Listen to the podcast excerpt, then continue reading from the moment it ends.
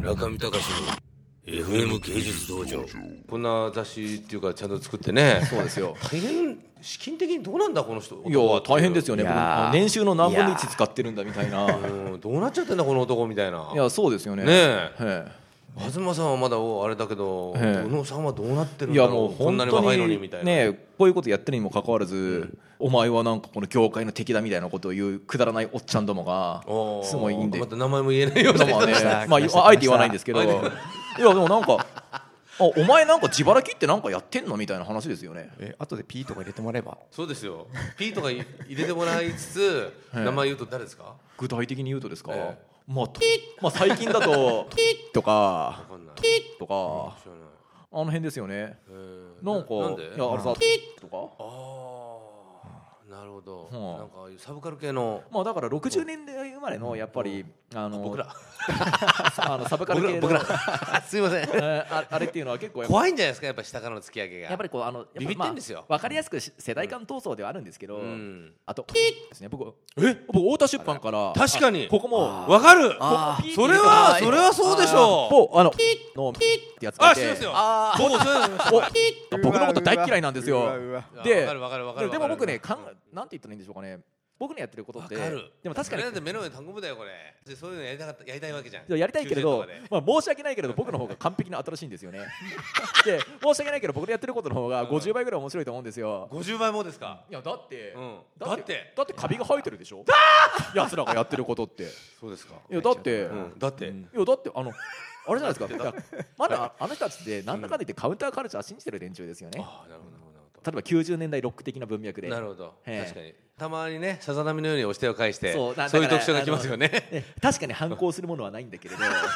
あの反抗するものがないことに絶望している自分の自意識だけが表現の根拠であるみたいな言い換えるとなんか才能のない自分をいかに愛するかみたいな非常にぬるいトークなので、おーええトークいやもうっていうかもうそういう極めてどうでもいい自意識のち話ですなみよ、ね、に私あの何も賛同してませんのであのリスナーの方は笑ってるだけですからね私宇野さんに賛同してるわけでもそう P にさんなんかね賛同してるわけでもございません私読者なんで読者いやもうだから、いや一言で言うとあのサブカルチャーにある種なんか抗議の左翼性みたいなものがやっぱり彼ら欲しいわけですよ。なるほどね、でも僕っていうのはもう圧倒的に、あの同じサブカルチャーでも、うんやっぱりあの某とか某が標榜してるのっていうのはなんかカウンターカルチャーなんこでれすよね。某名前言ったとか全部かぶせなきゃいけないのもちろんそうであ す。はい、あの、大変だな大変ですよこれ あれカウンターカルチャーだと思うんですよ。ででもやっぱり僕とかが標榜してるっていうのは同じサブカルチャーでも秋のポップカルチャーでマスカルチャーなんですよね。うんでなんか、あのそういったカウンターカルチャー的な正当性っていうものをすごい脱臭したところにある開放感みたいなものっていうのはやっぱり僕は大切にしたいと思ってるわけですよおーなるほどだから、あの人たちから見てみるとやっぱり僕っていうのはすごくベタなものを褒めてると思ってるだろうしあの人たちが大切にしているロマンチズムみたいなものをすごくバカにしてるように思えるんですよまあそれは非常に正しい理解なんですけ どねうんで僕もねすごいの本で育ってきた人間なんですよここも P ですかうん、そうですで、いや、で、いや、あ、いや難しい今、今から僕は署名を言うんで、それは P かぶせなくていいです。おお来たはい例えば、僕は中3の時に完全自殺マニュアルを読んで。高校卒業したあたりで「スキゾパラのエヴァンゲリオン」を読んで同じ時期にやっぱり赤田雄一さんの「クイックジャパン」を読んで育ってるわけですよね。でしかしですねあのそういったものがやっぱり2000年代に入ってポンコツになっていくことがすごくわかるんですよ。じゃあ実際同じ版元から話題になってる本とか威力のある本って出たかっていうとバトルロワイヤルが最後ですよね。本来だったら存在論的郵便的も手塚イズデッドも動物化するポストモダンももっと言ってしまえば0年代の想像力もその版元から出るべきだったんですよ象徴的な意味でですよね確かに確かうんしかし出なかったになぜ頭が古くなってるからですよおーなのでんあのでこの本ってねいずれもあの人たちが信じてるようなうんある種のカウンターカルチャーとしてのサブカルチャーみたいなものっていうのをから脱却してる表現なんですよねうん脱却してる世界観なんですよでそういったものを多分あの自分たちが更新することによってそういった新しい動きって多分許容できなかったまあでもそういう結果だと思うんですよでだから今でも象徴ってその名前挙げましたけど多分なんかあのそれぐらいまあサブカルチャーの世界ってすごく狭くてニッチな世界なんですけどそれぐらい実はやっぱりあのシーンが変わってしまってるんですよ90年代と0年代では。まあ、正確に言うと90年代前半とそれ以降95年以降という言い方がした方がいいと思うんですけれどそれぐらいガラッと風景っていうのは変わってしまってるっていうことだと思うんですよねうん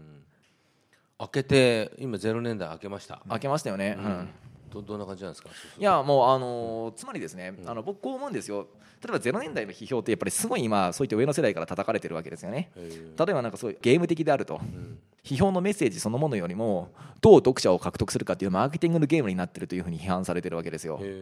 あるいはなんかこうサブカルチャーとかネットとか自分の好きなものについてだけ喋っていて全く普遍性がないと言われているといや僕それって半分当たってると思うんですよ僕当事者だからよくわかるそれはえーしかし半分は外れてると思うんですよねまずゲーム化に対してですけど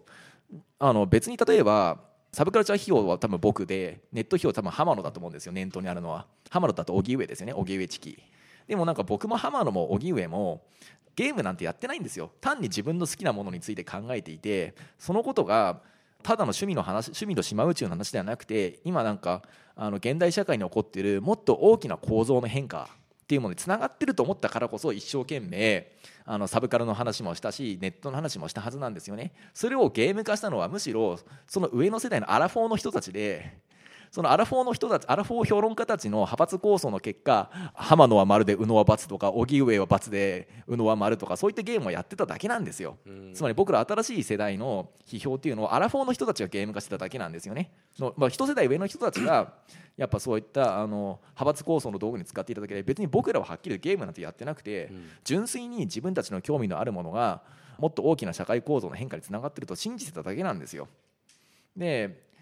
逆にもう一点として僕らがそういった自分の一見趣味にしか思えないような小さな話っていうのは実は大きな社会構造の変化につながってるってことを十分に説明できなかったってことでもあると思うんですよね。ここはあの積極的に自己反省して次の10年でいや僕らが論じていた問題系っていうのは別になんか狭い趣味の島宇宙の縄張り争いの話でもなければあのすごいミニマムな話でもなくてもっと大きく普遍的な話に十分接続できるんだっていうことをもうし淡々と証明していくしかないですよ、うんなのでやっぱり僕は次の10年でそれをやろうと思ってますおおすごいなんか超真面目な話になっちゃいましたね宣言しましたねはい村上隆の